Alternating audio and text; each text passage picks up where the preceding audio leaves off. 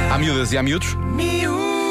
São do Estrenato Poeta e também do Colégio Vem Brincar e da creche Lua Crescente. Estou a falar, obviamente, dos pequenos ouvintes da Rádio Comercial que responderam à pergunta do Marcos Fernandes no EUXA de hoje. Já ficaste à sombra da bananeira? Eu é que O mundo visto pelas crianças. sei. Já fui. Já ficaste? fui. Sim. Fazer o quê? Brincar. Sim. Eu não vi uma bananeira. Eu já vi. No Algarve. O que é que se pode fazer à sombra da bananeira? deitar com a toalha. Sol não, estás à sombra?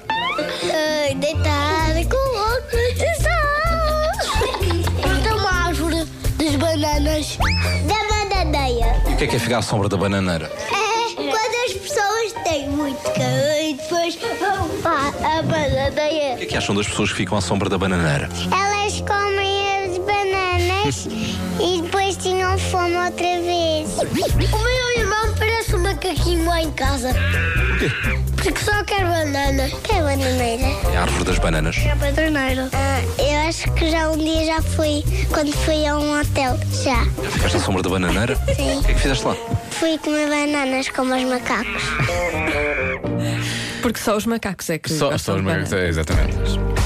Eu gosto que todos eles tenham a noção de que estar debaixo da sombra da bananeira não é mau. Portanto, eles já perceberam mais ou menos a expressão, mas eles acham que é mesmo só para ficar lá. uma coisa boa. É uma coisa boa. É para comer Na bananas. prática é.